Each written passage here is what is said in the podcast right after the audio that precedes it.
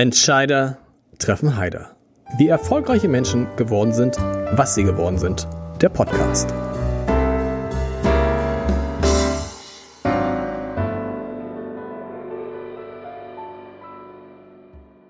Dieser Podcast wird präsentiert vom Haspa Private Banking für Unternehmerinnen und Unternehmer. Wir stimmen Privat- und Firmenvermögen perfekt ab.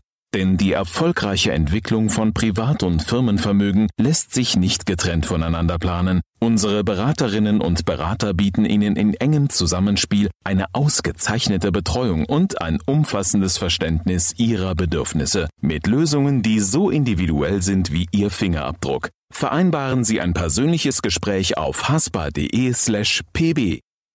Herzlich willkommen. Mein Name ist Lars Heider.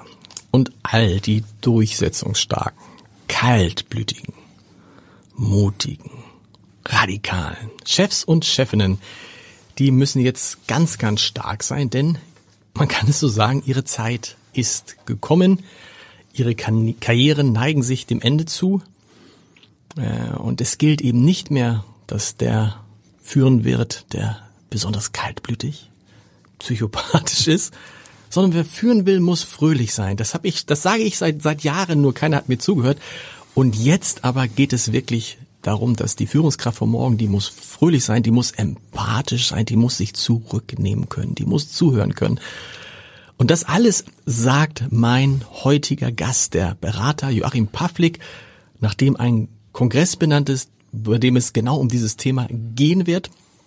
Und der Selbstchef, lieber Herr Pavlik, von wie vielen Mitarbeitern ist jetzt? 300 insgesamt. Von, von 300 mhm. Mitarbeitern. Wie sind Sie denn Chef geworden? Sie kommen ja noch, Sie sind ja noch, Sie kommen ja noch sozusagen aus der alten Schule. Da würde man denken, okay, das ist auch mal ein Killer gewesen.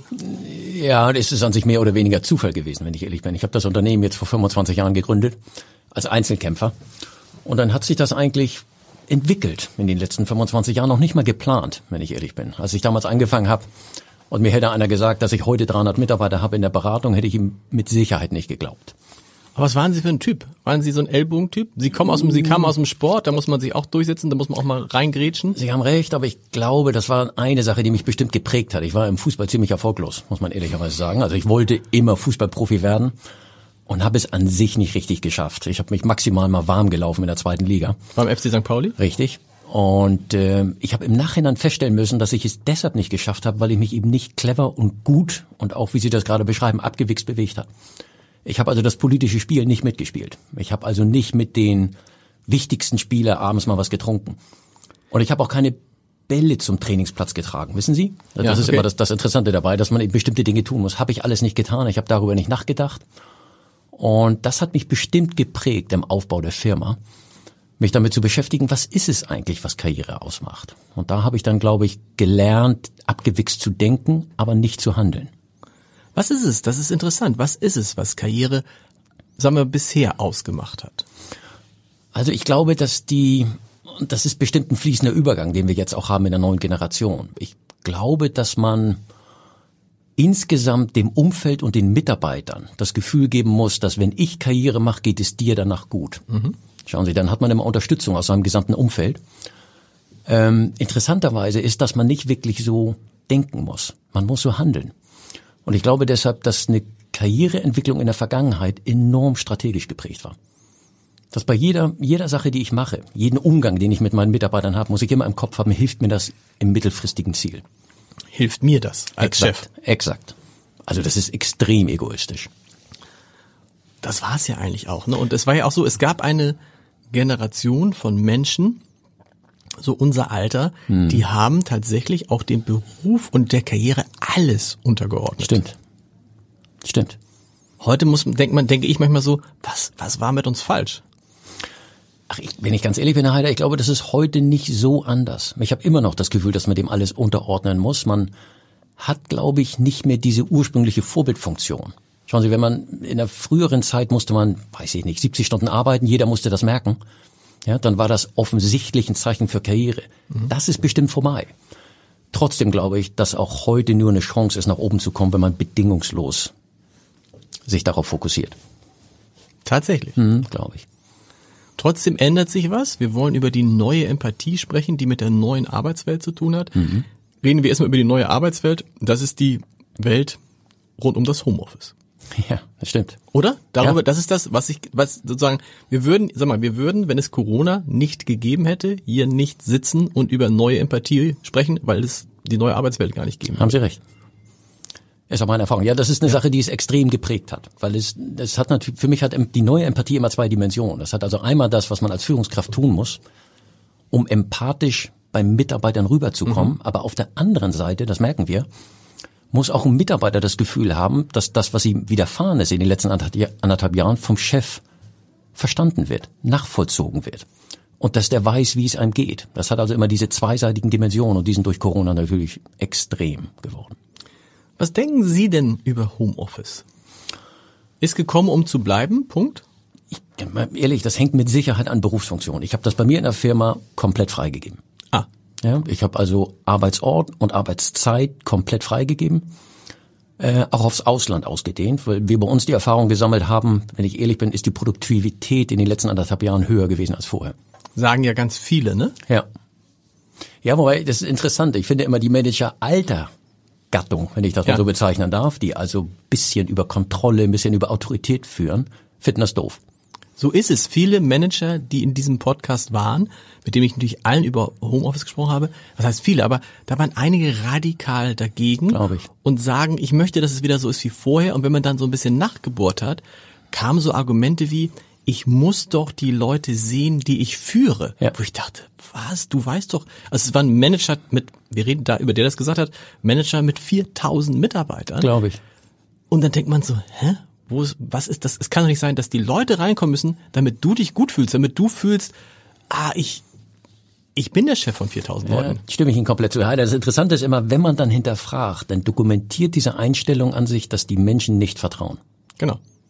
Ja, dass wenn man mit denen bespricht und sagt, das ist die Aufgabe und so wollen wir was erreichen, die glauben, dass es nur funktioniert, wenn sie Druck ausüben, formell oder informell, ja, und Autorität zeigen dürfen. Was Quatsch ist, ehrlich gesagt. Wenn sie die Leute dann ins Büro zwingen, wo sie ja übrigens ja auch, die können ja da, also entweder die Leute arbeiten und du vertraust ihnen. Wenn du ihnen vertraust, ist es relativ egal, ob sie im Büro sitzen oder nicht. Ja. Kann man daraus ableiten, das hat neulich jemand in diesem Podcast getan, das fand ich hochinteressant. Er hat gesagt, je höher die, Frei, die, die Freiheiten beim Homeoffice sind, desto größer das Vertrauen des Chefs, desto besser die Unternehmenskultur. Stimmt dieser, stimmt dieser Dreisatz? Stimme ich komplett zu. Heißt aber auch, wenn ich einen Chef habe, der sagt, ihr kommt jetzt alle wieder rein, Kein gutes Zeichen. ah, wie kann man die denn vom Gegenteil überzeugen? Ja, das ist eine interessante Frage. Ich glaube, ja, insgesamt habe ich immer das Gefühl, dass es tief verankert ist in der Persönlichkeit, weil ne, Vertrauen ist ja keine Sache, die man per Schalter umlegen kann. Ja, man hat Erfahrung gesammelt, man ist sozialisiert in einer bestimmten Kultur. Das ist kein leichter Weg und auch kein kurzer Weg, Herr Heider. Das dauert ein bisschen. Sie sagen, das sind die Manager alter Schule, Ja. die jetzt, kann man, können Sie die, können Sie die mit Ihren Beratern, kommen die dann zu Ihnen, merken die, dass die ein Problem haben? Nein. Es hängt immer davon ab, wie erfolgreich die sind. Ich, ich habe schon das Gefühl, dass einige ja, bei anderen dauert das ein bisschen länger. Das hängt eben am Umfeld, muss man auch fairerweise sagen, ob die Mitarbeiter stark genug sind und ob die Kultur, ich sag mal, offen genug ist, dass die, dass die die Rückmeldung kriegen. Ja, das ist auch, glaube ich, ein ganz wesentlicher Punkt. Sie kennen das manchmal. Einige Kulturen sind so, da folgen die Leute einfach und gehen, bevor sie was sagen. Ja. Und die brauchen immer ein bisschen länger, um das irgendwann festzustellen, dass ihr Unternehmen nicht mehr erfolgreich ist. Kai Diekmann hat in diesem Podcast mal gesagt, du kannst so lange Chef bleiben, äh, wie dir Leute widersprechen. Wenn du merkst, dass dir keiner widerspricht, musst du gehen. Ja. So ist es. Ja, auch in stimmt. dem Fall. Stimme ich zu. Ja, das ist immer das Problem, glaube ich, dass wenn man, wenn Leute einem nicht mehr widersprechen, dann kann das nur zwei Gründe haben. Entweder trauen sie sich nicht oder sie haben abgeschlossen mit der Firma. Beides nicht gut. Beides nicht gut, weil da, wo Leute mitmachen, wo sie sich auch als Teil des Erfolgs sehen, wo sie auch, ja, wo sie auch richtig mitbestimmen wollen, ähm, gibt's Rückmeldung. Reden wir nochmal über diese, über diese alte Manager-Generation. Die hat es ja gelernt, sich durchzusetzen. Äh, Sie haben das schöne am anderen Interview mal gesagt, mit, äh, mit Eigenschaften, die man auch bei Psychopathen findet. Also wirklich Kaltblütigkeit, Durchsetzungsfähigkeit, nichts rechts und links gucken, alles geben für die Firma, egal was, so. Das ist schon irre, dass das über Jahre so das, das, das prägende Bild des Chefs war. Ne? Mhm, stimmt, haben Sie recht. Ja, finde ich selbst überraschend. Man muss immer fairerweise sagen, dass jeder, der diese Cheferfahrung mal gesammelt hat, der kann das, glaube ich, intellektuell ein bisschen nachvollziehen, weil sie kriegen natürlich eine ganze Menge Rückmeldungen. Sie kriegen Kritik, sie merken auch manchmal, dass Dinge verkehrt laufen. Und wenn man sich zu lange damit permanent auseinandersetzt, das ist anstrengend. Ja, also ich glaube, diese, diese Ignoranz gegenüber dem Umfeld und auch das Nichtberücksichtigen von Emotionen und Gefühlen macht das Leben am Anfang leichter. Weil man dann sagt, okay, ich muss mich jetzt von dem oder der trennen, bevor mir das zu nahe geht, lasse ich es gar nicht Genau, an mich ran. die- Und dann exakt. lernt man sozusagen die, die Gefühle wegzulassen. Ja. Ich kann das gar nicht glauben eigentlich. Also die, diese Frage, wenn Sie jetzt sagen, dass, dass Chefs heute eine neue Empathie entwickeln müssen, da habe ich mich vorher gefragt, das stimmt, aber sind nicht die guten Chefs, an die man da, an die man denkt, eigentlich immer die gewesen, die auch empathisch waren? Ja, ich, es sind nicht immer die, die nach oben gekommen sind. Ich glaube, das ist immer der Punkt, ne? weil Empathie verlangsamt. Empathie lässt einen auch manchmal zweifeln. Und wissen Sie, Heider, für mich ist eins interessant, dass die Leute, die die größte Karriere gemacht haben, sind sehr häufig aus meiner Erfahrung die, die selbstbewusst wirken, nicht unbedingt sind. Also das sind die, die Stärke offensichtlich zeigen, ohne stark zu sein. Ist nicht? Das ist dann diese, diese Grundüberheblichkeit im Auftritt, wo dann das Umfeld sagt, der weiß, wo es lang geht, der hat ein Gefühl und dem folgen wir jetzt. Ich glaube, so hat es funktioniert. Die Zweifler, Ja. den folgt man nicht. Obwohl die Zweifler im Zweifel, im Zweifel, im Zweifel, die Zweifler im Zweifel vielleicht die kompetenteren Ich bin, sind. ich glaube ganz sicher. Ich habe immer ein, ein Hobby. Ich glaube, ich würde jetzt mal schätzen, ich habe, glaube ich, irgendwie tausend Biografien bei mir Ja. im Bücherschrank. Ja. Und die Persönlichkeiten, von denen ich sagen würde, die schätze ich. Also Mhm. das sind faszinierende Persönlichkeiten. Sind Leute, die morgens aufstehen, um Defizite zu beseitigen. Sagen Sie mal eine, wo Sie Ach, ich fand die, ich weiß nicht, mir fällt ein Tennisspieler gerade ein, André Agassi. Den fand ich auf dem Platz grausam. Ja, Ich habe jedes Mal, als ich den hab spielen sehen, fand ich den schlimm. Die Biografie finde ich faszinierend, mit welchen Sorgen der morgens aufgestanden ist und warum er bestimmte Dinge so getan hat. Nicht aus Überheblichkeit, nicht aus Selbstbewusstsein, sondern Zweifel zu beseitigen. Ja, ich finde selbst die Obama-Biografie ganz interessant. sehr interessant. Ja, mal jemand, der nicht dieses glatte, oberflächliche, immer erfolgreiche beschreibt, sondern auch mal ein bisschen darüber schreibt, was kritisch zu sehen ist, was er auch selbst falsch gemacht hat. Naja, und vor allen Dingen, wenn man dann sieht, dass eigentlich das Leben des US-Präsidenten nur darin besteht, zu warten, wann kommt das nächste große Problem und dieses Problem in irgendeiner Form zu lösen. Ja.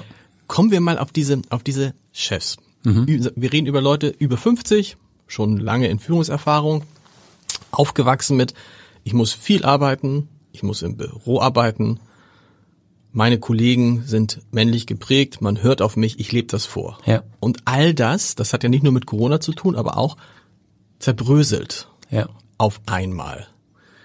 Ist es das, ich habe es am Anfang gesagt, tatsächlich neigt sich die Zeit dieses Typus Manager tatsächlich dem Ende entgegen? Wird es in fünf bis zehn Jahren gar nicht mehr geben? Ich, ich glaube, in zehn, das ist immer schwierig, das Ja. zu prognostizieren in einer Oder wird es denn irgendwann- Aber es wird vorbei sein, da bin ich extrem von überzeugt. Weil ich glaube, schauen Sie, dass diese sogenannte neue Generation, wenn wir sie mal bezeichnen, Mhm. macht, glaube ich, wenn ich Statistiken lese, in zehn Jahren 50 bis 70 Prozent der arbeitenden Bevölkerung aus. Mhm. Und dann gilt das nicht mehr. Ja, was, der, was als alter Gesetzgebung unter Chef heute funktioniert hat. Das ist vorbei. Ich bin sicher, dass es vorbei. Die Frage ist, wie schnell das geht.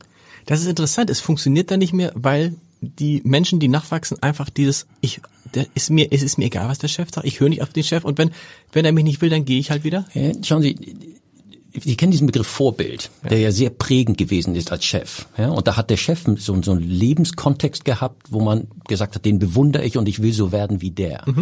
Die gesamte neue Generation, die kommt, will nicht mehr so werden wie die Chefs. Wie die alten Chefs. Wie die Genau, alten Chefs. Ja, genau, genau. Die, Also nach dem Motto, was wir früher, da ist es egal, also was war früher wichtig für einen Chef? Ich weiß noch, als wir, als wir bei Springer waren, wie viel Achsen hat mein Büro? Das Exakt. war, das war wichtig. Exakt. Dienstwagen. Ja. Sekretärin. Ja. Weiß ich nicht, was gibt's noch alles, ne? So. Ja, ich glaube grundsätzlich besser sein als andere. Genau. Also ne, die, der eigene Leistungsmaßstab immer im Vergleich zu anderen, Ja. das ist vorbei in der neuen Generation. Ja, die sind so selbstbewusst, die sind so selbstbestimmt. Ja, da hat jeder eine eigene Idee, wie sein Leben funktioniert. Und deshalb ist der auch kein Vorbild mehr. Und deshalb funktioniert der Vergleich auch nicht, ne? Exakt. Weil der Mann, die, der eine kann total glücklich sein, weil er irgendwie in der, keine Ahnung, im VW Bulli lebt Ja. und zweimal die Woche arbeitet und der andere kann total glücklich sein, weil er in einem Riesenhaus und so weiter, aber Exakt. es ist nicht mehr miteinander vergleichbar. Ja. Ist damit auch zu erklären, dass, dass, sich, dass sich einige Manager so schwer tun und sagen, am besten wär's doch, ich erlebe das ja hier in diesem Podcast, Mhm. am besten wär's, wenn es alles wieder so wäre wie vor der Pandemie. Und dann kommt das Argument, wir brauchen das ja auch, wo soll sonst die Kreativität herkommen, wenn wir nicht alle in einem Raum sitzen? Mhm. Ich halte das für eine, äh, Entschuldigung, billig will ich nicht sagen, aber für eine Ausrede, sondern tatsächlich ist es einfach so, die brauchen das als Anker. Es muss wieder so, also die fühlen sich ver, zutiefst verunsichert und sagen, wenn es wieder so ist wie vorher, da kenne ich mich aus, da weiß ich, wie es funktioniert. Ja. Naja, ich glaube, eine Sache, was die alte Generation lernen muss, dass die neue Generation nicht mehr einfach folgt. Und schauen Sie, diese in der alten Hierarchiestruktur, Widerspruch, kennen wir, glaube ich, gab es selten.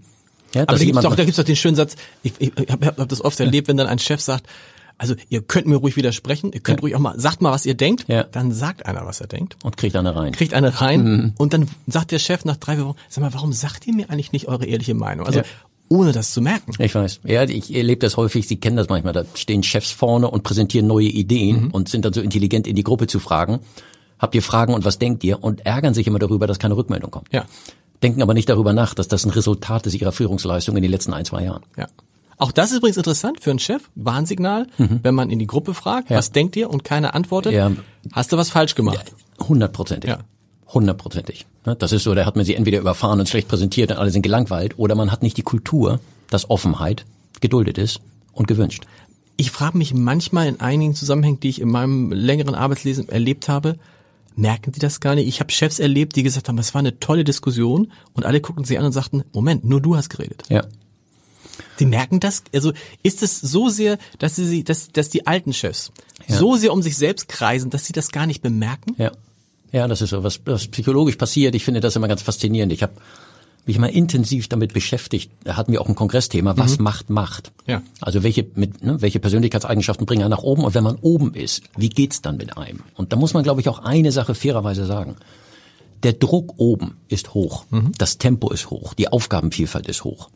Und sie kriegen das alles nur hin, wenn man sich sehr auf sich selbst konzentriert. Ne? Das ist ja fast eine Überlebensstrategie, diese zwölf Stunden in den Griff zu kriegen.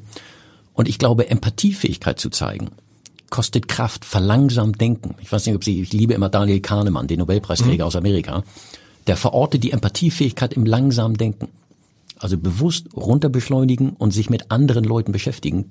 Die Zeit haben diese Top-Führungskräfte nicht. Und ich sag mal etwas selbstkritisch, sie nehmen sie sich aber mhm. auch nicht.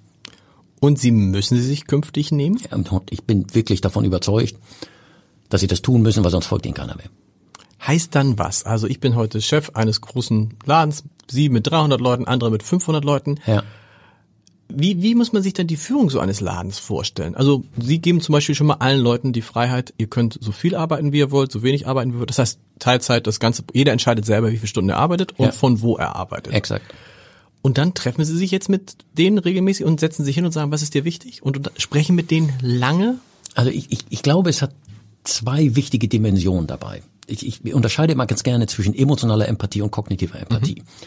Die Besonderheit ist ja, schauen Sie, die alte Generation musste hart arbeiten, um nach oben zu kommen. Ja, sagen wir mal die, was weiß ich, 60, 70 Stunden. Mhm. Die haben alles auf den Beruf konzentriert. Die waren nervös, die waren ängstlich, die haben auch mal geschwitzt vor Aufgaben, haben sich Herausforderungen gestellt. Das war der Weg nach oben. Und jetzt kommt die neue Generation, die ist relaxed, die will, ne, Sie haben das Spaß genannt, mhm. aber die will an sich eine, eine Work-Life-Balance haben, die will gute Laune haben und will trotzdem mitreden.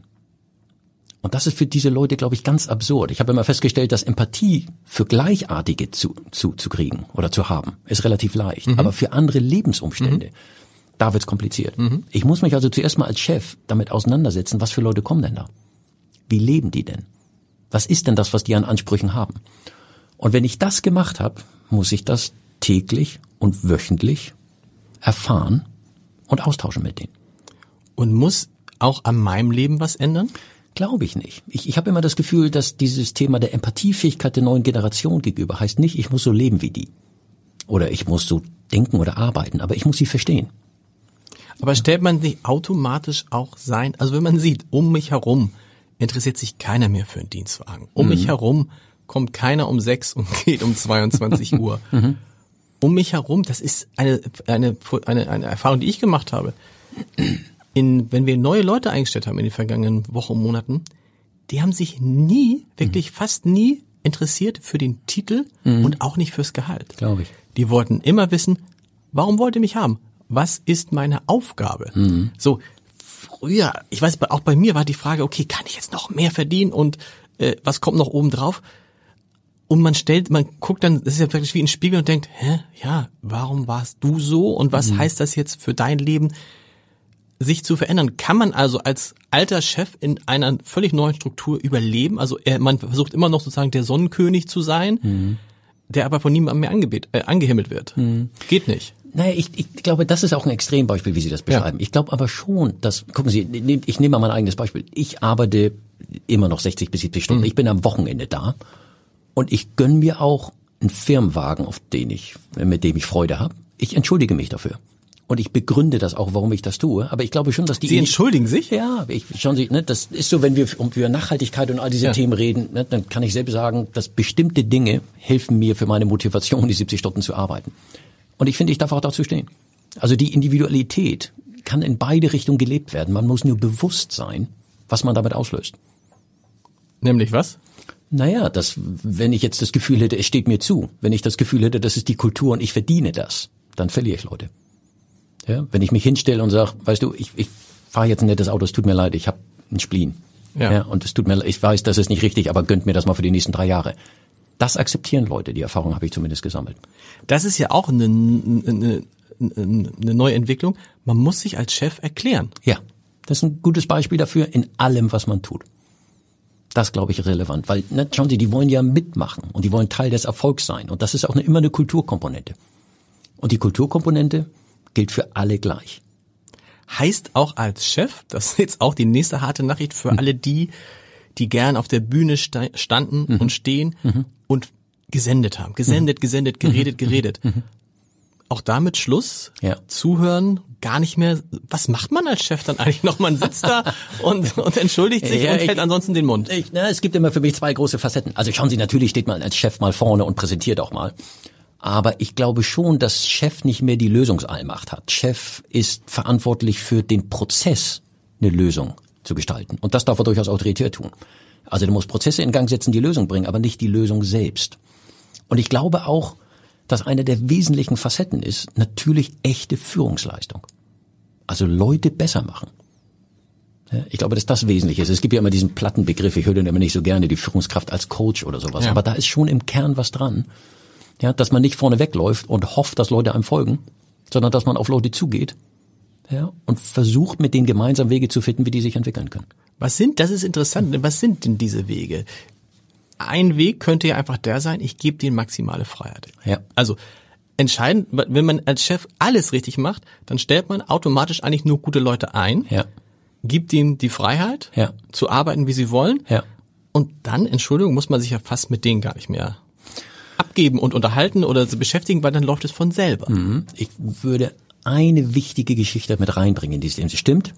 Ähm, Ich glaube zum Beispiel Feedback ist eine wesentliche Geschichte, für die man als Führungskraft verantwortlich ist. Weil ne, wir wissen ja auch, ne, dass dieses Top-Beispiel, wen wir alle wollen, kriegen wir nicht immer. Ja. Ja, das sind ja die 10 oder 20 Prozent vom vom Grundanspruch. Und ich muss versuchen, als Chef Rückmeldung zu geben, wo die Leute stehen. Ich, ne, ich, ich, wenn ich jetzt, guck mal, ich bin 56 Jahre alt und ich habe nun mal 20 Jahre Vorsprung vor, vor jungen Leuten, die reinkommen. Und ich muss denen das Angebot machen, von den Erfahrungen zu partizipieren. Sie müssen es nicht annehmen, sie müssen mir auch nicht folgen, aber ich muss es zumindest sagen. Nach meiner Erfahrung, ne, wenn du dich so verhältst, wird das und das am Ende rauskommen. Das ist, glaube ich, das, was Tagesgeschäft wird. Und natürlich tatsächlich dieses, dieses Feedback im Sinne von loben und kritisieren. Man merkt es ja bei sich selber, wie Ja. man sich freut, wenn mal jemand einem sagt, das hast du gut gemacht. 100 Prozent. Wissenschaft sagt heute, man muss sich das Ja. vorstellen, wenn ich das mit Chefs bespreche, haben die immer das Gefühl, ich nehme die falschen Tabletten, aber man sagt Ja. fünfmal loben, einmal kritisieren. Und, Und da würde ich ich sagen, die- da würde ich sagen, das, da denke ich mal an meine eigenen Chefs. Ja, das ist, Kommt keiner hin. Kommt Nein, keiner weil hin. man, man sagt, genau. nein, nein, das ist hundertprozentig so, erlebe ich auch, weil dieses fünfmal loben kommt ja auch nicht von alleine, das muss man bewusst suchen. Ja. Ja, aber wenn man eben diese Verhältnismäßigkeit nicht, nicht einhält, zumindest in der groben Richtung, dann kriegt man niemals ein Vertrauensverhältnis zu seinem Mitarbeiter hin, weil man dann nur meckert. Ja, und es ist eben so, ne, ich, Also selbst das muss man sich klar machen, selbst wenn man zweimal lobt und zweimal meckert, das Meckern zählt halt doppelt. absolut, So. genau richtig. Das ist so ein bisschen wie, glaube ich, wenn man, wenn man, wenn man jemand sagt, also wenn ein, man geht in ein Restaurant Mhm. Und ähm, wenn man das jemand erzählt, das Restaurantbesuch, Restaurantbesuch war gut, dann spricht sich das bei zwei, drei Leuten rum. Wenn man sagt, das Ja. war gar nichts, Ja. dann wissen sie auf einmal zehn. Ja. Was sagen denn die Chefs, wenn sie denen sagen, sie müssen mehr loben? Naja, es gibt schon Leute, die sagen, ich verstehe das, was du meinst, aber das ins Tagesgeschäft reinzubringen, ist nicht leicht, muss man auch fairerweise sagen. Ja, weil, wie, wie, wie gesagt, man, man hat Probleme, die auftauchen, dann kritisiert man. Ja, und sonst hat man normales Tagesgeschäft, aber sich bewusst auf die Suche machen nach Dingen, die jemand gut macht, sind nicht leicht, vor allem, wenn man als Chef eben selbst nicht mehr gelobt wird. Wir, wir Menschen sind ja ganz simple Wesen, also das, was wir reinkriegen, Total. ja, ist auch ein bisschen leichter rauszukriegen. Und so weiter man hochkommt, umso einsamer wird man ja. Irgendwann gibt's keinen mehr, der einen loben kann. Genau, vielleicht Punkt. irgendein Eigentümer oder so. Richtig, aber zumindest auch wenn Mitarbeiter einen loben, das nimmt man ja gerne auf, aber es hat nicht die gleiche Wertigkeit, ne? weil diese große Wertigkeit kommt immer von über. Genau. Ja, also das mich ein Chef oder irgendjemand. Ja, und die Eigentümer sind auch nie so nah dran. Ja, und glauben, das habe ich häufig bei Familienunternehmen, glauben ja auch sowieso, dass sie es besser können. Ja, und dann was Nettes zu sagen, fällt denen immer schwer. Das heißt, der Chef verlernt das Loben, weil er selber nicht gelobt Exakt wird. so ist das. Er verliert es aus der Routine und er verliert es aus dem Tagesgeschäft. Deshalb ist das ein sehr bewusster Prozess, wo man sich, hört sich komisch an bei so intellektuell banalen Dingen, aber einmal in der Woche hinsetzen muss und mal nachdenken, wie häufig habe ich kritisiert, wie häufig gelobt. Dann sagen wir doch mal den Chef in der neuen Arbeitswelt. Wie, Ja. Der kommt ganz relaxed morgens rein, setzt sich ganz entspannt dann hin in eine Zoom-Konferenz, in eine Konferenz, wie auch immer, Mhm. und fragt als erstmal, Leute, wie geht's euch? Herr Heider, ich finde, das ist zu extrem. Ich, ich würde auch ein bisschen kämpfen mit Ihnen. Der kommt auch nicht relaxed. Das muss man nicht. Nee. Also ne, ich glaube, dass diese ne, überall da, wo wir anspruchsvoll Unternehmen führen, ist es nicht leicht. Wenn es zu leicht ist, sind wir nicht anspruchsvoll genug. Also wir müssen schon die Messlatte hochlegen. Und hochlegen die Messlatte heißt auch nervös sein. Es heißt auch manchmal angestrengt sein und alles aus sich rausholen. So, aber man muss dann den Weg anders beschreiten. Also ich, ich finde immer diese neue Welt und auch diese diese intensivere Empathiefähigkeit heißt nicht alles zu verweichlichen oder alles zu verwaschen oder wir nehmen uns alle in die Hände und lieben uns jetzt alle. Nee, das ist es nicht. Es ist nur ein anderer Weg, den man gemeinsam geht. Aber wie geht dieser Weg? Relax ist für mich dann, also für mich ist ja immer Hm. wichtig, das habe ich gelernt, ein Chef muss ausstrahlen, dass es ihm gut geht, Ja. weil dann, wenn die, wenn die Kolleginnen und Kollegen sehen, Mensch, dem Chef geht's gut, dann wird's auch ja keine Probleme geben, dann geht's der Firma gut, dann geht's mir auch gut. Das meine ich mit, also eine Okay. gewisse Ja. Souveränität. Das haben Ja. wir jetzt ja erlebt bei den Auseinandersetzungen zwischen Armin Laschet und Olaf Scholz. Da hatte man den Eindruck, der eine hat die Sache im Griff Mhm. und der andere nicht so sehr. Und ich habe nicht gesagt, wer, wer, wer, wer, wer war. Das kann Mhm. sich jetzt ja jeder selber überlegen. Die Wahl ist ja jetzt auch schon lange vorbei. Ähm, so. Und dann aber heißt es, Aufgaben geben, verteilen oder vor allen Dingen zuhören, gucken, wem geht's gut, wem geht's nicht gut, mit wem sollte ich mich mal näher beschäftigen, mit wem nicht so sehr. Mehr die Rolle eines, Sie haben es mal gesagt, Coaches, eines Moderators einnehmen. Ja. Ja, das ist genau richtig. Ich, ich glaube, dass die, ja, gucken Sie, ich, wie habe ich das selbst für mich gelernt? Wenn Mitarbeiter mich fragen, hast du nächste Woche Zeit? Versuche ich den immer intuitiv zu antworten, ja, ich habe Langeweile. Also dieses Gefühl, sein Leben im Griff zu haben. Ja, und der, Sie sagen dann, ja, ich habe Langeweile. ja, sage ich grundsätzlich. Das ist, ich Aber das ist doch total, da würde ich denken, okay, der, der, oh, das, der, der fühlt sich angegriffen. Ich würde jetzt denken, oh, so nach dem Motto, wie konnte ich ihn nur fragen, der hat irgendwie ja viel zu tun und so. Aber wissen Sie, was interessant ist, was Studien herausgefunden hat, dass wenn man grundsätzlich für talentfrei gehalten wird in der Spitze und dann gibt man Fehler zu, Sorgen zu, Ängste zu und macht sich selbst klein, wird's schlimmer im Image. Wenn man ein grundsätzlich gutes Verhältnis hat zu den Leuten und die sagen, ich verstehe, warum der Chef ist. Und dann macht man sich ein bisschen kleiner, demütig und sagt, ich richte die Zeit nach dir, wird's höher geschätzt. Okay. Ja, ich glaube, das ist ein ganz, ganz wesentlicher Punkt. Ich glaube, das Schlimmste, was passieren kann, wenn ich jetzt als Chef den dokumentieren will, ich bin im Stress und du musst dich nach mir richten. Weil mit welcher Berechtigung? Ja, wir wissen das ja, dass Natürlich. jeder Mitarbeiter ist ja, fühlt sich auch im Stress, auch wenn er vielleicht ein bisschen weniger arbeitet oder wenn er Aber weniger. ist nicht schon, ist nicht schon so, dass man, wenn einer fragt, immer, ich würde gerne mal nächste Woche mit dir sprechen, sag, sag mal, wir können auch jetzt kurz, wie, lange brauchen wir dafür eine Stunde oder Ja. ist es kurz? Weil Ja. manchmal sind es ja Sachen, Sie die auf Le also kann man Ja. sagen, komm einfach hoch, komm Ja. einfach vorbei, ruf Ja. mich einfach an. Klasse. Ja. Das ist immer die zwei. Insgesamt, glaube ich, ging es mir darum zu sagen, man macht gemeinsam einen Termin auf Augenhöhe. Ja. Und nicht der Chef diktiert, ja, nach seinem stressigen Zeitplan, wie es jetzt aussieht. Ist dieses ganze Chefding nicht sowieso, erledigt sich das nicht? Also man, sicher, was heißt sicher? Man braucht in so einer Organisation, weil Organisation halt Organisation sind, irgendwo einen, der an der Spitze ist und im Zweifel das oder dieses entscheidet. Ja. Aber die Wahrheit ist doch, es geht sowieso, der, also ein Chef kann eh nicht alles wissen, kann Richtig. eh nicht alles steuern, je größer das Unternehmen ist sowieso nicht. Insofern wird dessen Rolle einfach kleiner insbesondere im operativen Geschäft, wobei man ja sagen muss, viele Chefs haben, sind im operativen Geschäft sowieso schon lange nicht mehr dabei. Ich, ich, ich finde kleiner einen schwierigen Begriff. Ich, ich liebe das immer mehr zu sagen anders, weil, weil schauen Sie, wenn man jetzt, nehmen wir mal, Sie haben 100 Mitarbeiter oder so etwas, mhm. ne, dann war es vorher das Bild, dass man vorne wegmarschiert ist und Leute sind einem gefolgt oder eben nicht. Wenn Sie jetzt reingehen und sagen, Sie wollen 99 Leute mitnehmen auf die Reise, Sie wollen, dass die Firma geführt wird von 100 kreativen Köpfen und 100 Leuten, die auch wirklich darüber nachdenken, wie das Unternehmen erfolgreicher werden kann, ist das eine andere Aufgabe auch anspruchsvoll. Ja? Absolut, Weil anspruchsvoller. Anspruchsvoller. Ich, ich glaube, das, das andere ist ja einfach. Ich, ich, ich sag und ihr, also ja. das versuchen ja viele. Das ist, ja. das die einfache Variante ist, ich sag und ihr macht es genau so. Exakt. So. Funktioniert aber nicht, weil ja. du die Leute tatsächlich, das ist das, was viele nicht verstehen, weil du die Leute dann nicht mitnimmst. Exakt. Ja, man, man hat, und das ist eben das, was zukünftig nicht mehr reicht. Also man hat schon Leute, die dann auch um acht kommen und um fünf gehen und irgendeine Art von Job machen. Aber ja. man holt eben nicht das Potenzial der Leute raus und vor allen Dingen die Guten hält man nicht. Wenn wir jetzt über die neue Arbeitswelt sprechen, da ist es ja das, das Problematische, das beschreiben Sie auch, dass man halt den Menschen nicht mehr persönlich gegenüber sitzt. Ja. Viele gerade früher, schon früher empathische Chefs, die brauchen genau das. Mir fällt da jetzt ein Chef eines großen deutschen Medienkonzerns ein, der extrem empathisch ist und der wirklich äh, gelitten hat darunter, dass die Leute persönlich nicht gesehen hat, weil er musste sie anfassen, er musste ja. diesen persönlichen Kontakt haben und so.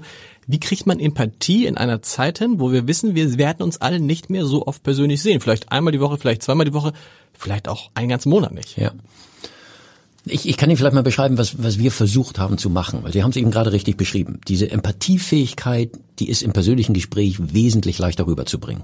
Ja, weil man hat eben mehr Signale, man kann jemand anfassen, man kann jemand tief in die Augen gucken, ja, was alles digital verliert. Was wir gemacht haben, wir haben, glaube ich, in den letzten anderthalb Jahren, der Begriff ist komisch, wenn ich sage Care-Pakete, aber wir haben den Leuten Sachen nach Hause geschickt. Ähm, und das ging von kleinen Präsenten von Ostern oder Geburtstage bis hin zu überraschend ähm, fünf verschiedene Produkte, die sich auswählen konnten, die das Leben ein bisschen angenehmer machen. Und wir haben dadurch, ich, ich, glaube, es war eine ganz prägende Erfahrung. Ich habe bei Mont Blanc mal äh, die Akademie geleitet als Interimsmanager. Und da musste ich zur Vorbereitung aller Maßnahmen ein Buch lesen, How to Give a Gift. Das hatte 370 Seiten. Und das hat nur beschrieben, wie man etwas übergibt, damit Mitarbeiter das als wertschätzend empfinden. Und ich fand das so faszinierend, weil da Das ist interessant, ja, das ist, glaube ich, wie, was, was ist da, was ist da der, was ist da sozusagen der, der Schlüssel zum Erfolg? Weil es kann ja auch, man macht sich Gedanken, man schenkt irgendwas und die Mitarbeiter empfinden das, habe ich auch schon erlebt, dann als Beleidigung nahezu. Ja. Weil das denken, was, das kann nicht euer Ernst sein, dass wir, dass ihr uns das jetzt schenkt. Ähm, ich habe immer erlebt, dass wir, also nicht, unsere HR-Abteilung hat das persönlich eingepackt mit Schleife, unsere HR-Abteilung hat handschriftlich einen Brief dazu geschrieben. Mhm und die Mitarbeiter hatten das Gefühl, es war ein Geschenk, was denen das Leben, das harte Leben während Corona etwas erleichtern sollte. Es ist dokumentierte Wertschätzung. Und dokumentierte Wertschätzung ist ein Teil von Empathie. Wie macht man es nicht, indem man allen Kollegen das Gleiche schickt zum Beispiel? Ja, ich, ich glaube, Sie können schon allen Kollegen das Gleiche schicken, wenn es einen individuellen Touch hat. Ja, es, es geht, glaube ich, bei solchen Sachen nicht um wertvolle Geschenke. Ich glaube, das Budget pro Mitarbeiter war 15 Euro oder sowas. Also das ist in dem Punkt völlig lächerlich. Es geht einfach darum, dass die Mitarbeiter merken, die Firma denkt darüber nach, wie es mir geht. Und die Firma will mir helfen. Ja, Sie kennen das mal, Herr Heider, dann guckt man sich das an und sagt, du hast mir nicht geholfen. Aber die Absicht zählt. Ja. So. Und das sind kleine Dinge, die man tun kann. Ich habe das genauso bei mir selbst als, als ganz positiv jetzt in Erinnerung, dass ich Online-Konferenzen eingestellt habe, wegen Zoom-Konferenzen und ähm, äh, nichts mit denen vorhatte. Ich habe das für mich immer in der Begrifflichkeit zwischen Result-Bringing Business und Time-Spending Business. Ne? So habe ich immer in der, ne, in der Führungsperspektive, weil Wertschätzung, dokumentierte Wertschätzung und das Erfassen von Empathie macht man ja nicht, wenn man Projekte bespricht. Ja. Man macht das, wenn man fragt, wie geht's dir? Und der weiß, es ist wirklich ehrlich gemeint. Und dann habe ich eine Viertelstunde Zoom-Konferenzen und dann fragt er, worum geht's? Und sage ich, will nur wissen, wie es dir geht. Sehr gut. Und dann ja. haben wir eine Viertelstunde gesprochen und die, die haben denen das nicht geglaubt am Anfang. Die waren irgendwie völlig fassungslos. Ja, aber was willst du denn? Ja, nichts. Ich habe jetzt ein Gefühl dafür. Danke, beiß dich durch. Ja, und wir, wir sehen uns nächste Woche. Okay. Und was machen Sie mit jedem der 300 Mitarbeiter? Ja, ja. ja nicht mit jedem ja. der 300, aber das, ne, wir haben das bei uns in der Führung, im Führungskreis besprochen und jeder macht es mit seinen Leuten. Ja. Da gibt es Sonne und Sonne Menschen. Es gibt auch Menschen, oder gibt es doch, es ist allen Mitarbeitern und Mitarbeiterinnen wichtig, oder gibt es auch welche, die sagen, uh, so lange jetzt mit dem Chef sprechen, wenn der mal anruft, ist nett, aber ja. dann soll er mich eigentlich auch in Ruhe arbeiten lassen. Die gibt es. Aber ich habe da immer das Gefühl, dass die trotzdem die Geste akzeptieren. Also da kriegt man nicht das gleiche raus wie bei den anderen, aber die sind am nicht böse und die sind auch nicht genervt. Was machen wir denn jetzt mit all den Chefs der alten Schule? Die kommen jetzt, sie werden jetzt, lassen sich jetzt von, das natürlich, sie lassen sich jetzt von Ihnen beraten, kommen zu Ihrem Kongress. Was machen, kriegen wir die gedreht? Ja, ist eine gute Frage. Ich glaube, es ist ja immer so, Heider. Einige ja, einige nein. Ne, Das ist ja auch die Frage, wie alt sind die alten Chefs und wie lange machen sie das noch mit? Das ist ja auch immer eine eigene Entscheidung, die man treffen muss. Ich glaube, dass bei den alten Chefs der Druck so groß wird, ja, dass einige von denen auch mit 55 sagen würden, jetzt reicht mir das, ich gehe in Rente. Okay. Weil das mache ich nicht mehr mit. Habe ich auch. Aber ist ja auch toll, wenn man so denkt, Mensch, das erwarten ja auch viele Chefs von ihren Mitarbeitern, dass man sich permanent neu erfindet. Ja. So. Und das merkt man ja bei sich selber. Noch vor fünf Jahren hätte ich hier irgendwie im Anzug gesessen und vor zehn Jahren wahrscheinlich noch mit Krawatte. Und was ist ich so? Das ist alles weg. Man kann, man hat eine andere Leichtigkeit. Wir zum Beispiel geben jetzt bei uns auch die, die Chefs bei uns alle Einzelbüros auf. So und setzen uns einfach dazwischen. Nicht, ähm, Einfach weil wir, weil wir, glaub, weil wir es besser finden, weil es, weil es, weil es einfach, weil es nicht mehr zeitgemäß ist, aber auch weil es einsam ist, da allein zu sitzen, weil es viel schöner ist, mit Leuten zusammenzusitzen Ja. und weil es Homeoffice gibt. Hm. Es macht doch auch Spaß, sich auch immer wieder, egal ob man 60, 70 ist, sich neu zu erfinden, auch als Chef, gerade als Chef. Ich glaube, man muss immer zwei Sachen unterscheiden. Es, es gibt für mich so Arbeitsweisen, die man neu entdecken kann. Es gibt für mich auch eine Art von Zusammenarbeit, die man neu entdecken kann. Aber nehmen wir mal diesen Begriff des Psychopathen, was die Forschung herausgefunden hat. Wenn sie so sind und sind nach oben gekommen, dann ist die Umstellung auf partnerschaftlich, auf Augenhöhe, wirklich, das ist nicht leicht. Ich habe jetzt mit ein paar Leuten gesprochen, ja, die müssten an sich eine Therapie machen, um da reinzugehen. Das meine ich gar nicht böse, ganz liebevoll. Aber die sagen, das Fass mache ich jetzt zum Ende meines Lebens nicht mehr auf. Weil das ändern ist groß. Es muss ja auch authentisch bleiben. Das kommt hinzu, ja, oder? ich finde, für mich ist immer dieser Begriff der Authentizität. Nicht wichtig? Nee, ich mag den nicht, weil schauen Sie, ich, ich habe das immer als Beispiel, ich bin einer, mit einer Amerikanerin verheiratet und ich habe immer diese Diskussion über ne, amerikanische Kultur und deutsche Kultur. Und ich finde immer, freundlicher Service unauthentisch ist mir viel lieber als Unfreundlichkeit authentisch. Das stimmt. Ja, Das ich finde stimmt. immer, es Das gibt ist- bestimmte das stimmt, Jobs, ja, es ja. gibt bestimmte Funktionen. Ja, und genauso als Chef würde ich mal sagen, äh, du hast eine bestimmte Dienstleistung deinem Mitarbeiter gegenüber, du hast eine bestimmte Rolle. Ob du das magst oder nicht, interessiert mich an sich nicht. Ob du dich authentisch fühlst, wenn nicht, dann mach was anderes. Also lieber verlogen, unfreundlich als äh, unfreundlich, nee, als ehrlich, als ehrlich unfreundlich. Ja, das ist mit verlogen, das ist eine harte Interpretation. Nee, aber- aber ja, gut, aber ja, ich finde, ne, das ist ja wie Schauspielern. Also ne, ich, ich, als Führungskraft habe ich die Aufgabe, meine Mitarbeiter besser zu machen. Und wenn ich das nicht mag, aber trotzdem den Job ausüben will, dann lern zu Schauspielern. Das stimmt, aber macht es einen glücklich, wenn man Nein. die ganze Zeit gegen sein eigenes Haben Sie recht? Nein, Nein. ma- macht es nicht, aber das ist ja auch eine eigene Entscheidung. Ne? Weil, weil schauen Sie, das ist ja immer die Balance des Lebens. Ich, das macht mich vielleicht im Job unglücklich, aber meine Familie zu Hause kann sich alles leisten und damit ne, beh- behalte ich vielleicht eine intakte Familie. Ich glaube, das ist auf Dauer nie der richtige Weg. Aber es gibt ja immer mehrere Parameter, die da reinlaufen.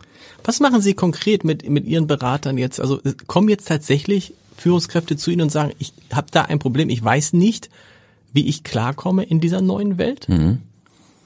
Ja. Haben wir. Ja, das ist.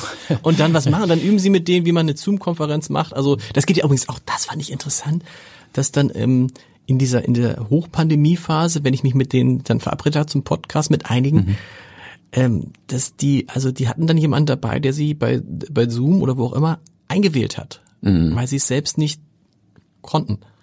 So, also das ist ja denkst du auch, boah, wenn du das dann mitkriegst, finde ich, das fand ich, das fand ich eine interessante Erfahrung, wie hilflos Menschen sein konnten, von denen du dachtest, naja, die sollen es ja durch alle Stürme und Winde führen. Ja. So. Ja. ja. Also man, man muss sich, also man muss viel mehr selber machen jetzt, auch als Chef. Ja. Wobei, da würde ich mir immer am Herzen legen, Herr Heider, ich, ich verstehe den im Punkt, aber da versuche ich immer den Chefs mit auf den Weg zu geben. Wenn das dann mal passiert, ist nicht so schlimm. Jeder darf mal was nicht können. Man muss es nur irgendwann lernen. Ja. Ja, also es gibt ja nicht die Chefs, die sagen, es interessiert mich einfach nicht und ich habe immer meine Assistenz da sitzen. Die haben es noch nicht begriffen. Dass man auch selbst anrufen kann. Genau Beispiel. so ist ist das. es übrigens, das ist auch so eine Sache für so einen Chef. Früher übt, äh, üblich, ähm, äh, Müller hier, Herr, Herr Pavlik Ich möchte verbinde Sie gerne mal, ich Mm, verbinde Sie. mm, grausam. No-Go, ne? Geht Nein, gar nicht mehr, nein, oder? Man ruft, entweder grausam. ruft man direkt an oder gar nicht. Das ist so. Ich finde das auch. Das ist einer dieser alten Attitüden oder sowas, die, die jetzt. Aber ich erlebe es auch seltener und seltener, muss man Aber fairerweise ich erlebe es immer noch. Ich Ja? erlebe es immer noch und denke mir so, das ist nicht auch teilweise, dass Leute dich anrufen, wo du denkst, komm doch einfach mal rüber.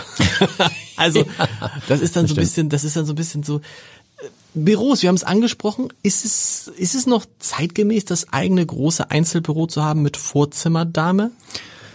Ich habe zwei Sachen bei uns erlebt. Also wir sind jetzt reingegangen in komplett Homeoffice. Mhm. Und dann haben wir uns hingesetzt und kalkuliert, dass wir ein Schreibtisch für vier Arbeitsplätze brauchen. Gibt ja verschiedene Statistiken, ja. das kenne ich alles. Jetzt kommen die ersten Leute zu mir, die sagen, ich verstehe die Idee dahinter, ich mag das auch, aber ich kann mich beim Arbeiten nicht konzentrieren.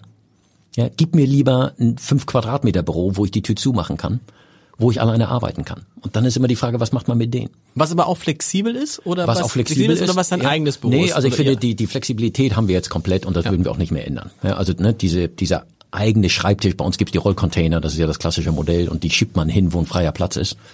Aber trotzdem erlebe ich, dass die Großraumbüros auch, also dass die, die große Euphorie zu Beginn nicht mehr ganz da ist dafür. Das ist, nee, das geht, das geht mir glaube ich auch so. Das heißt, die Idee wäre zu sagen, wenn man auf Homeoffice umstellt, dann mach aber nicht in, in, in den Büros die klassischen Großraumbüros, sondern ja. mach eher kleinere Büros. Exakt. Exakt. Aber muss der Chef ein festes Büro haben? Muss man wissen, der Chef sitzt da und er ist sein, also der, der hat ja. irgendwie nicht flexibel, braucht er das oder verabredet man sich mit dem Chef dann genauso, wie man sich mit anderen Kolleginnen ich verabredet? Ich muss jetzt ein bisschen vorsichtig sein, weil ich habe ein Einzelbüro, okay. ein nettes, und das ist für mich da. Und was ich nur gemacht habe, ist, dass dieses Büro jetzt als Meetingraum für alle buchbar ist.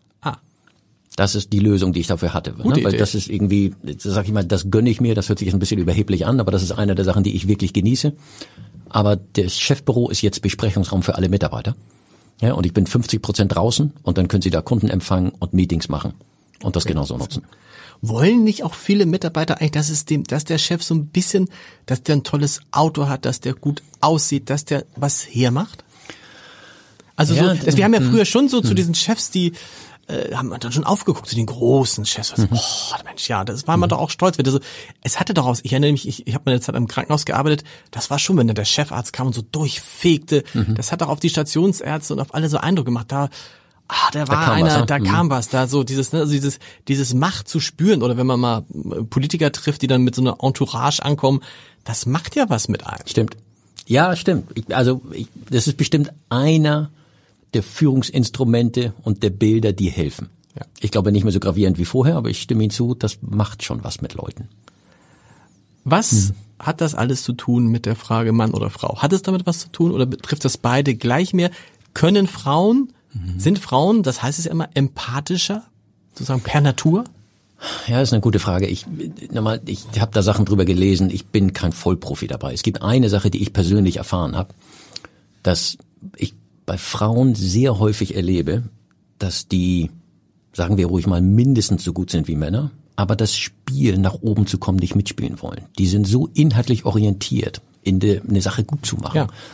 auch Herausforderungen anzunehmen, dass sie eben das politische Spiel, mal Eitelkeiten zu bedienen, ja, auch strategisch vorzugehen, so sehr ablehnen, dass sie da oben nicht hinwollen. Aber das, hm. damit werden sie sich doch jetzt, damit sind doch, sind sie doch für die neue Zeit extrem gut gerüstet, absolut oder? richtig. Das meinst du? Ja, Weil ja, das ja, andere, ja. Dieses, hm. dieses Spielchen funktionieren nicht mehr, sondern richtig. man zuckt, ich weiß nicht, wie es Ihnen geht, man zuckt ja auch schon zusammen, wenn jemand nicht zunächst fragt, worum geht es hier eigentlich inhaltlich? Ja. Wenn du das Gefühl hast, da redet einer und redet und redet und redet über Strukturen, redet über Geld, redet mhm. über Titel, was sag ich auch immer, über Gebäude. Mhm. mhm.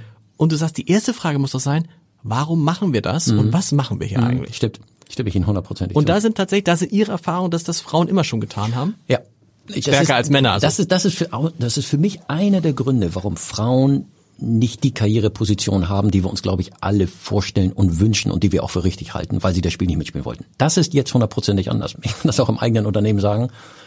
Wir waren drei alte Männer, meine ich mal liebevoll, die die Firma geführt haben. Und ich habe jetzt vor anderthalb Jahren äh, eine 29-jährige Frau zum Vorstand zur Geschäftsführung gemacht. Und das darf ich ja hier ruhig sagen, das empfindet auch jeder so. Die mischt den gesamten Laden auf im positiven Sinne.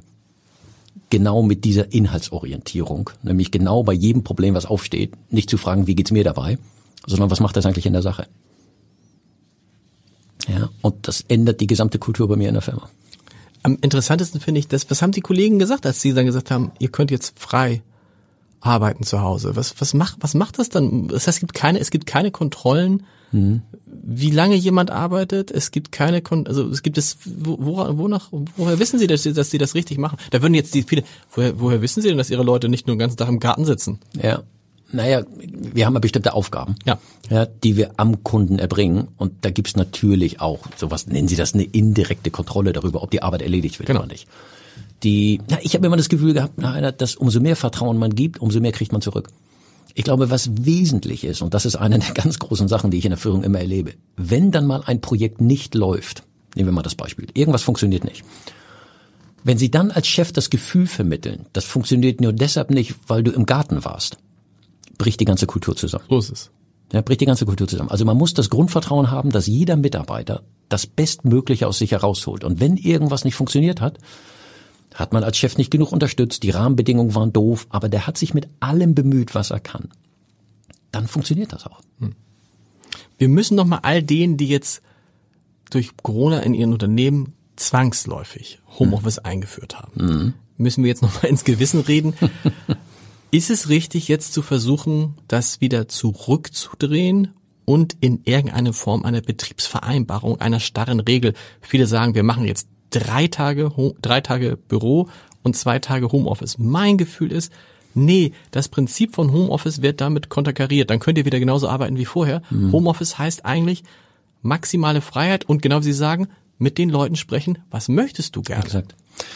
Man muss immer fairerweise sagen, Heider, es gibt bestimmte Funktionen, bestimmte Branchen. Genau, ich rede jetzt, ich ja, rede jetzt wirklich- ganz ich- grundsätzlich. Ich rede jetzt nur grundsätzlich über, Ja. über, über, über Berufe, wo Ja. Homeoffice möglich ist. Ja. Wir müssen jetzt nicht über den Busfahrer beim HVV sprechen, das ist schwierig. Und das kommt ist- vielleicht auch noch, wenn der autonome Bus kommt. Stimmt. Genau. Haben wir jetzt ja, glaube ich, sogar. Genau, oder? genau, ja, das es- ja es- es wird getestet, ja, genau, ja. genau. Die, aber da würde ich Ihnen hundertprozentig zustimmen. Mit den Leuten hinsetzen und das gemeinsam besprechen. Und wenn die Leute sagen, gib mir Homeoffice, ja, und man diskutiert das gemeinsam mit denen, dann bin ich wirklich davon überzeugt, sagt all meine Erfahrungen, dass dann die Bereitschaft der Leute ist, doppelt zurückzuzahlen, da ist.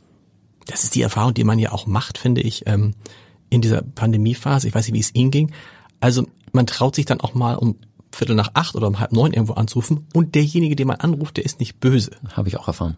oder? Ja. Und es ist auch nicht schlimm, finde ich, wenn zwischen 16 und 18 Uhr, je nachdem, wo man arbeitet, wenn der dann mal unterwegs ist oder die unterwegs ist, Ja. äh, keine Ahnung, beim Kindergeburtstag oder beim, beim Sport, so, Ja. egal. Ja.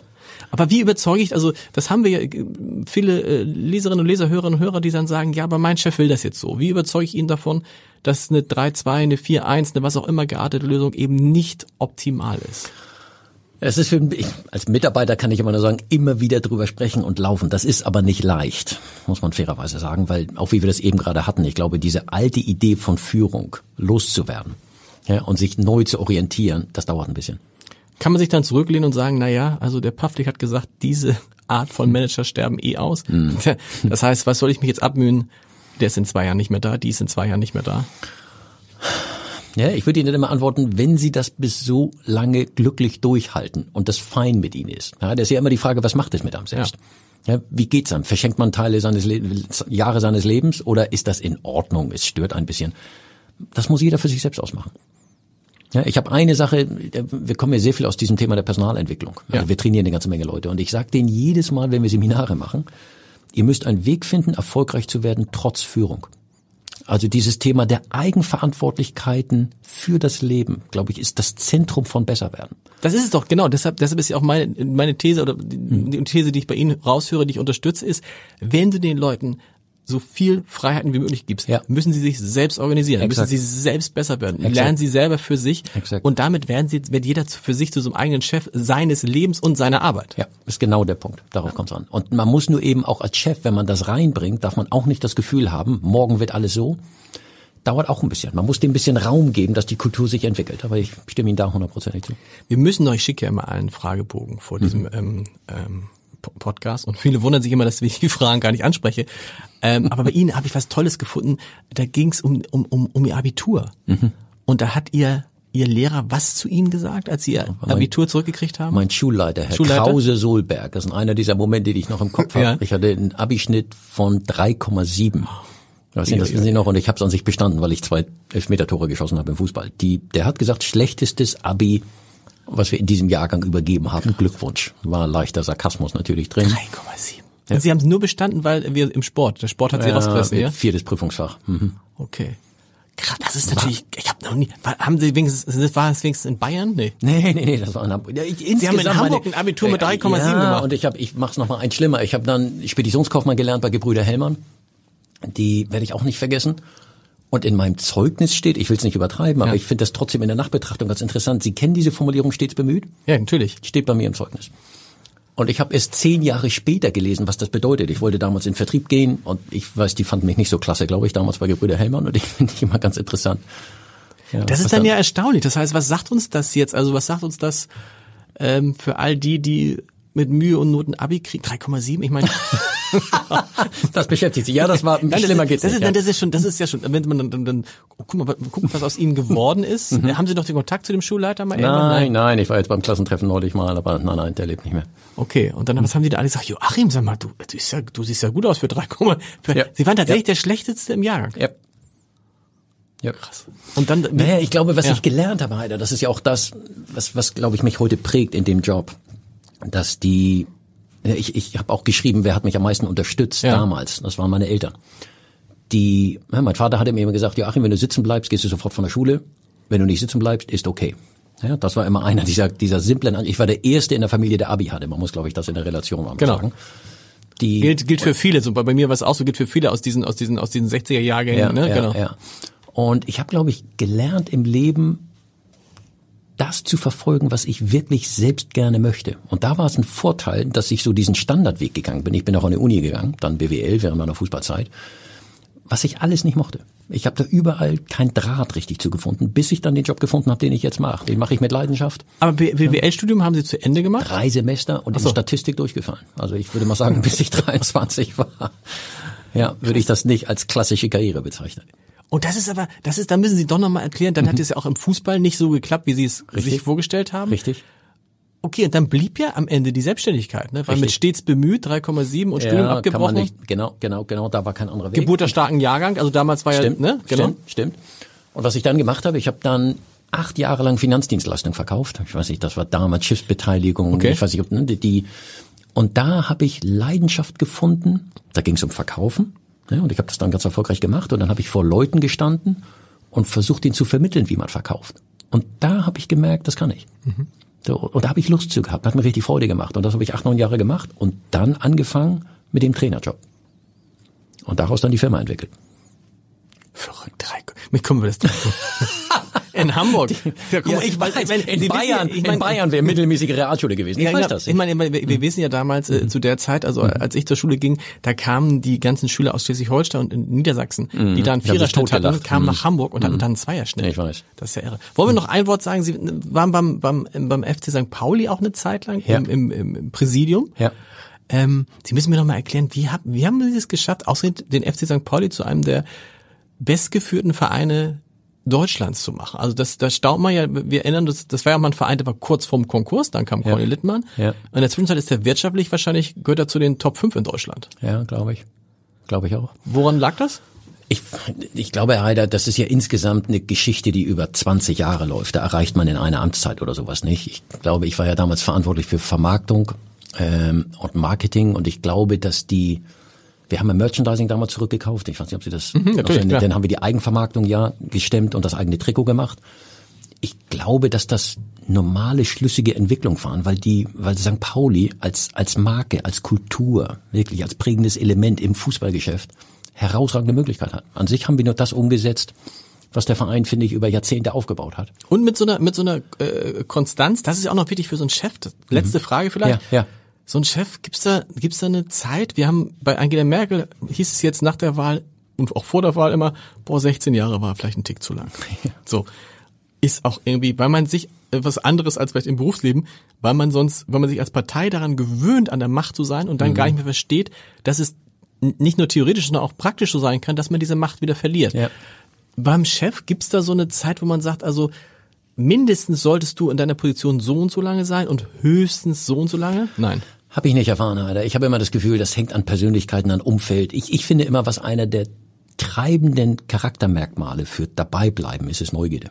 Ja. Und ist auch eine gewisse Bodenständigkeit. Ich glaube, solange man sich die behält, ja, und nicht diese ganzen Insignien der Macht zu sehr genießt und sich darauf konzentriert, oben zu bleiben und nicht mehr nach vorne zu gehen, dann ist es Zeit zu gehen. Das Problem ist nur, dass man es dann nicht mehr will.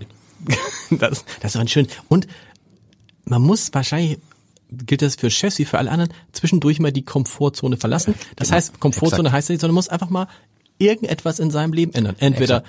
man macht im Job was Neues oder man zieht um Ja. oder ich habe keine Ahnung was, man sucht sich irgendwie ein neu- neues Hobby oder irgendwas, aber man muss, wenn man immer nur so bleibt, wie man ist, hat man wahrscheinlich ein Problem. Ich darf, wenn ich das noch am Abschluss sagen, weil das hat mich geprägt, das, was Sie gerade beschreiben. Und ich habe, ähm, also meine Familie lebt in, hat sechs Jahre in Paris gelebt, in den letzten 15 Jahren. Ich bin immer gependelt und ich wollte zur Überraschung mal Französisch lernen. Ja, und das war zu einer Zeit, wo ich unternehmerisch sehr erfolgreich war. Da stand ich dann auf Bühnen und habe Reden gehalten und habe gute Rückmeldungen gekriegt. Und das werde ich auch nie vergessen. Ich habe da eine Französischlehrerin gehabt, die saß vor mir und ich weiß nicht, ne, den hat sie mich gefragt, lass uns mal zählen und dann sage ich Ö de trois und fang an und können, können Sie sich das vorstellen, wenn dann der Nachhilfelehrer vor Ihnen sitzt und schmunzelt so? Ja, genau. Sich gerade noch konzentrieren kann, sich nicht auszulachen. Genau. Ich kenne das total. Dieses, das hat man, als das verliert man als, als Chef ja. Genau dieses, so diese, das. diese Angst, dass man hat, oh Gott, da ist jetzt einer Ja. und du, bl- du blamierst Du dich blamierst dich bis auf die Knochen. bis auf die Knochen. Es ist Ja. so peinlich. Ja. Und das ist ja meine Sorge jetzt irgendwie nochmal, also ich finde, man hat auch, das muss man einfach sagen, das muss man wieder lernen, man hat Schwierigkeiten, sich von jemand anders was sagen zu lassen. Mhm. Ja. Ja, ja, ich habe die das mit Französisch ist ein Thema gewesen, das war gravierend. Ich habe dann wir haben äh, der Firma angeboten Bootsführerschein zu machen während der Corona Zeit, weil was soll man sonst am Wochenende machen? Dann haben wir Bootsführerschein gemacht, ich werde das auch nicht vergessen und ich habe mit Kollegen die Prüfung gemacht. Können Sie sich dann vorstellen, dass man mit Kollegen die Prüfung macht und Ja. man geht hin und könnte durchfallen und die nicht? Das hat mich Aber sind Sie durchgefallen? Nein, Ein ich hatte reines Glück. Aber das war so faszinierend, das Ja, mal so mit sich selbst total, genau. auszumachen. Ja, dass alle Mitarbeiter, die in der Hierarchie unten sind und die auch nicht so, die bestehen alle und als Chef fährt man nach Hause und sagt, durchgefallen? Das ist Gutes Gefühl. Deshalb bin ich jetzt mal Elternvertreter geworden, ohne da jetzt zu sagen, ey Leute, und wisst ihr was eigentlich, und wenn ihr wüsstet und so, ich komme jetzt gerade von dem und dem, Mhm. sondern einfach um sich mal wieder von äh, vom anderen Blickwinkel und Ja. dann auch zu, ich finde, man lernt ja auch, wenn man Sachen macht, die man nicht so gut kann, lernt man halt auch wieder zu. Man muss zuhören. Mhm. Ja. Du musst einfach die Leuten zuhören, weil du kannst es einfach gar nicht. Aber das ist schon, das war auch einer der Gründe, einer der Gründe, warum ich die Vizepräsidentschaft bei St. Pauli so geliebt habe. Weil das eben, ne, da bin ich auch mit Anzug, so wie Sie mich jetzt sehen, und Einstecktuch hingegangen. Und ich brauche nicht sagen, wie die mich am Anfang angeguckt haben. Ja, aber da ein Gefühl für zu kriegen, so und für den Verein dienen zu arbeiten, ist auch eine Geschichte, die einen bodenständig macht und die einen zur Empathie zwingt, ob man will oder nicht, oder ob es zur Routine gehört oder nicht. Das sind, glaube ich, die Dinge, die wichtig noch, sind. noch heftiger ist es beim HSV. Da braucht man sehr viel, da braucht man sehr, da braucht man, da braucht man sehr viel Empathie. Das habe ich jetzt. Ja, das ist aber Ihr Thema, oder? Genau. Das habe ich ja mitgekriegt beim Abendblattempfang. Ja, genau. Vielen Dank. Vielen Dank, Herr Heider.